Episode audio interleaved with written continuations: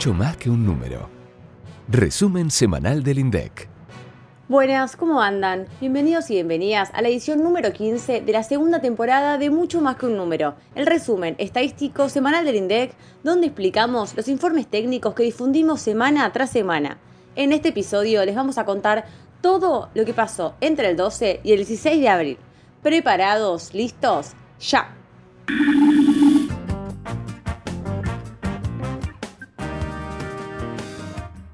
Pasó esta semana? Arrancamos con el informe de la cuenta de generación del ingreso e insumo de mano de obra del cuarto trimestre de 2020.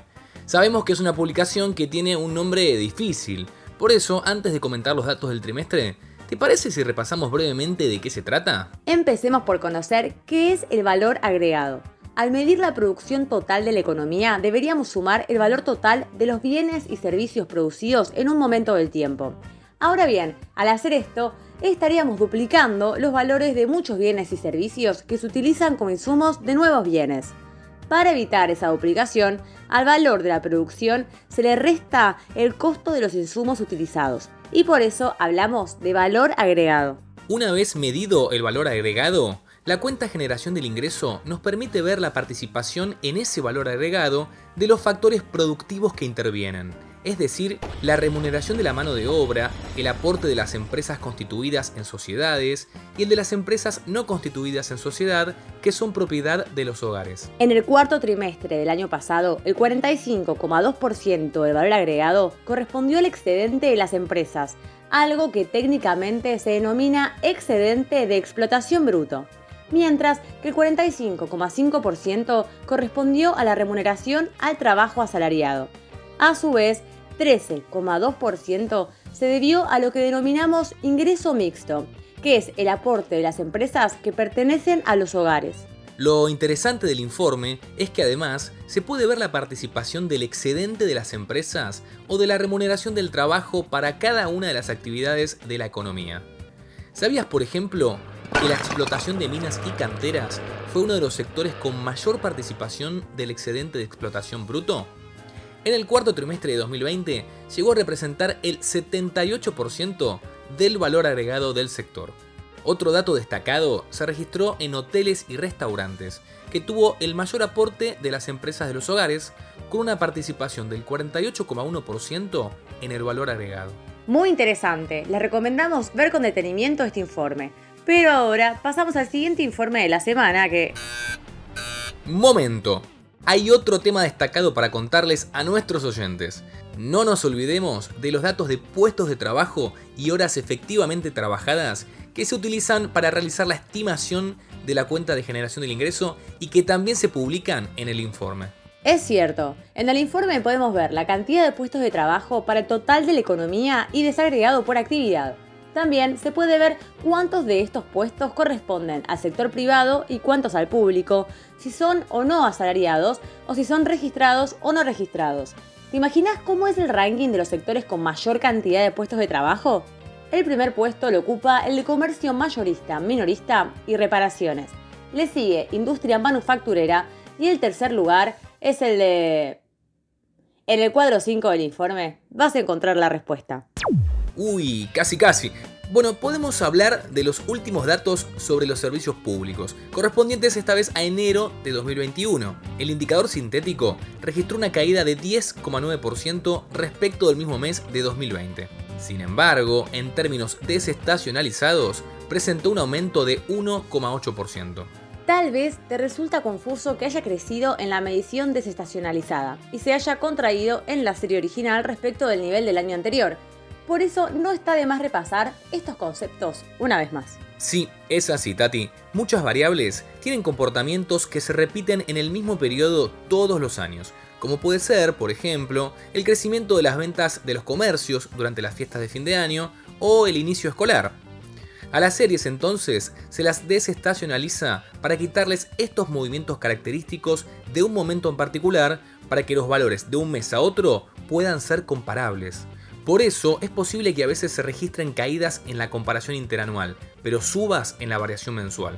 Ahora, ¿estamos listos para ir a los datos destacados del informe? Tati, ¿qué puedes contarnos? Si analizamos los índices de las series originales, todos los sectores de actividad económica que componen el indicador sintético de servicios públicos mostraron una contracción.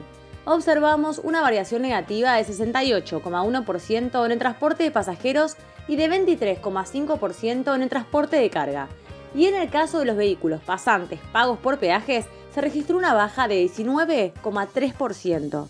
¿Y qué pasa si analizamos la serie desestacionalizada? Es decir, sin esos comportamientos regulares de la serie. Bueno, como comentábamos antes, en la serie desestacionalizada se vio un aumento de 1,8% respecto a diciembre, y uno de los que más creció fue el transporte de carga, que tuvo un aumento de 38,9%, seguido por el transporte de pasajeros con un crecimiento de 18,4% y los peajes que mostraron una suba de 14,7%.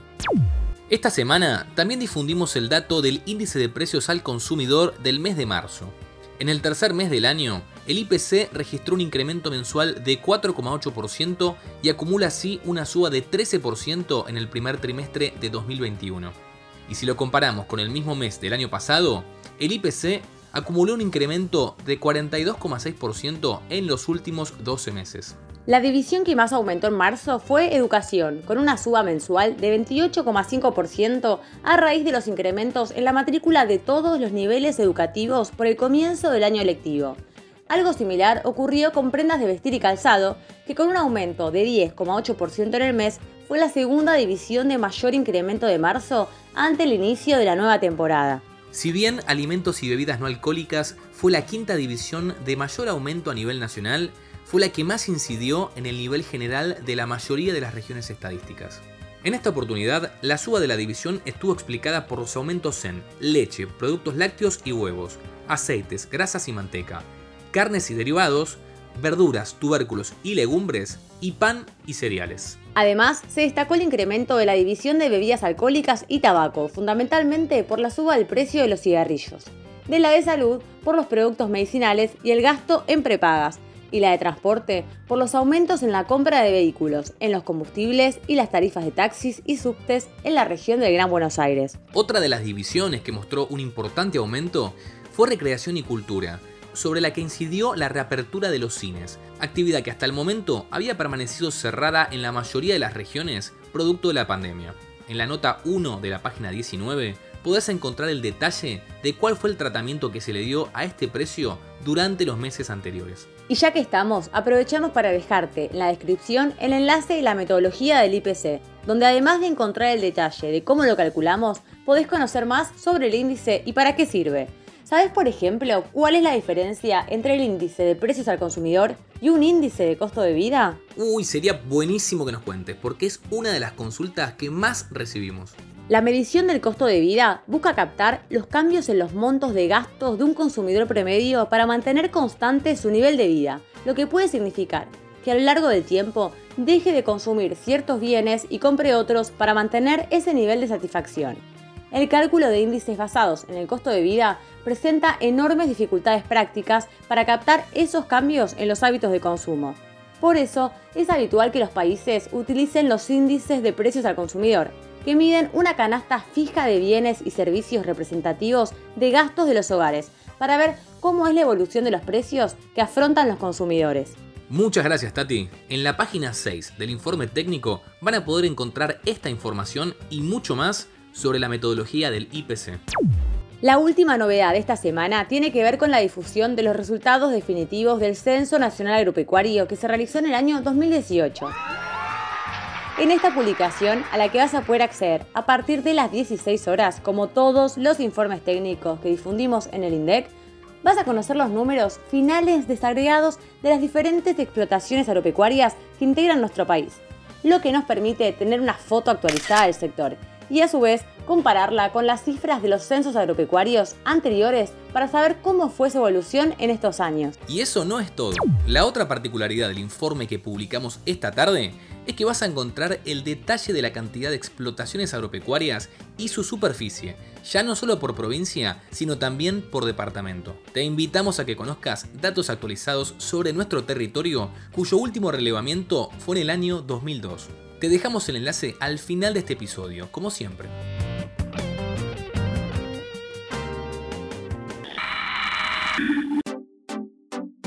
Hemos llegado a Marco de Referencia, la sección de mucho más que un número donde ustedes y sus inquietudes son las protagonistas.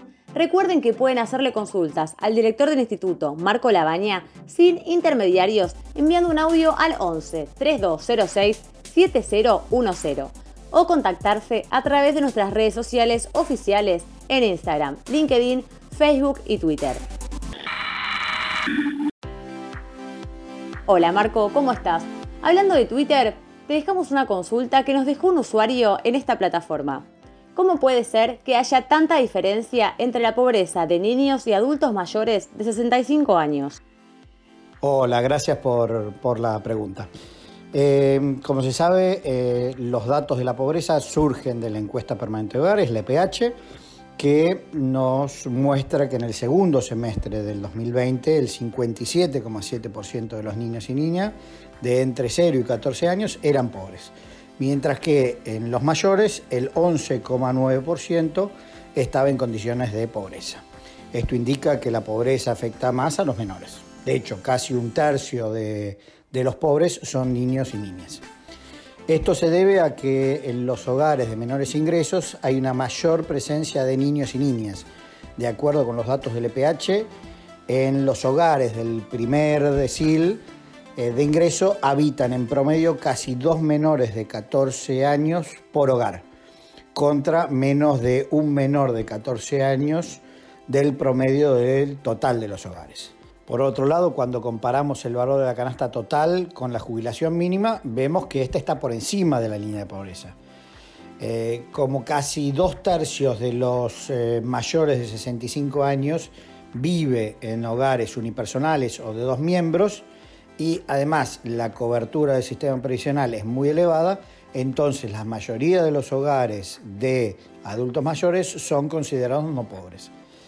Eh, podés profundizar este análisis haciendo otros cruces con la base de datos del EPH, por ejemplo, viendo cómo es la participación en el mercado de, trabajo de los hogares con mayor cantidad de menores de acuerdo al decil de ingreso al que pertenecen, o ver el ingreso por medio de los mayores de 65 años y cuál es la fuente de ingreso de esos. Eh, si tienes alguna duda sobre cómo hacer eh, eh, los, cruces o necesitas algún dato específico, no te olvides de que nos podés escribir a ces.indec.gov.ar o te comunicas con trabajos especiales a través del formulario de contacto de nuestra página. Muchas gracias. Gracias por tu respuesta, Marco. Tenemos otra consulta para hacerte de parte de nuestros oyentes. Y dice lo siguiente. Hola, estamos haciendo una investigación con una compañera para presentar un trabajo de tesis. Quería consultar si ustedes tienen estadísticas de aumento de casos de ataques cardíacos, ACV, estrés, que puedan ayudarme con mi investigación o de qué manera puedo acceder a esa información. Desde ya, agradezco cualquier dato que puedan ofrecerme. Gracias por, por la pregunta. Em, desde el INDEC venimos trabajando mucho sobre estos temas. Inclusive a partir de la pandemia realizamos informes especiales para poder conocer con mayor detenimiento sobre la salud de los argentinos y las argentinas en tiempos de, de COVID. En principio te recomiendo, primero, la encuesta nacional de factores de riesgo. Esta te proporciona información sobre diferentes factores de riesgo, como puede ser el consumo de tabaco y alcohol, alimentación, actividad física, etc. Y las principales enfermedades no transmisibles eh, en la población argentina. Lo novedoso de esta encuesta fue que por primera vez eh, se realizaron mediciones objetivas a una submuestra de hogares que incluyeron mediciones físicas como presión arterial, peso, talla, perímetro de cintura, etc. Además se hicieron mediciones bioquímicas, la glucemia capilar y el colesterol total. Me parece que ahí vas a poder encontrar información valiosa para tu tesis eh, que te, te pueden ayudar. A su vez, como segundo punto que te iba a comentar, en el contexto de pandemia, el INDEC desarrolló dos informes especiales sobre el impacto de la COVID en los hogares del Gran Buenos Aires, donde vas a poder ver los cambios de, los cambios de hábitos que se realizaron en eh, los que habitan en, el AMBA. Un ejemplo claro de lo que vas a encontrar en estos resultados es, por ejemplo, que más de la mitad, el 56,3% para ser exacto, de los que respondieron al estudio expresó sentir más ansiedad que antes de la pandemia. Te dejamos el enlace de la encuesta de factores de riesgo y los dos informes sobre el impacto de COVID para que puedas profundizar eh, en estos datos que te, pueden, que te pueden interesar. Si llegas a tener alguna inquietud, no dudes en volver a escribirnos. Suerte en la tesis.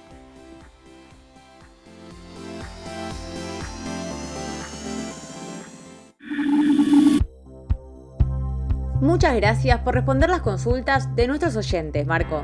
Llegamos al final de esta edición, pero como siempre te anticipamos la agenda de la semana que viene. Vamos a conocer la utilización de la capacidad instalada en la industria y el estimador mensual de la actividad económica, los dos correspondientes a febrero de 2021. También tendremos información sobre estadísticas de construcción, precios mayoristas, intercambio comercial argentino y la valorización mensual de la canasta básica alimentaria y total. Todo esto en el tercer mes del año. Súper completa la descripción que hiciste, Andy. Solo resta agregar el informe de índice de patentamientos con datos del primer trimestre del año. Esto ha sido todo por esta semana. Nos despedimos y recuerden prestar atención que las estadísticas están en todos lados y en mucho más que un número se las contamos.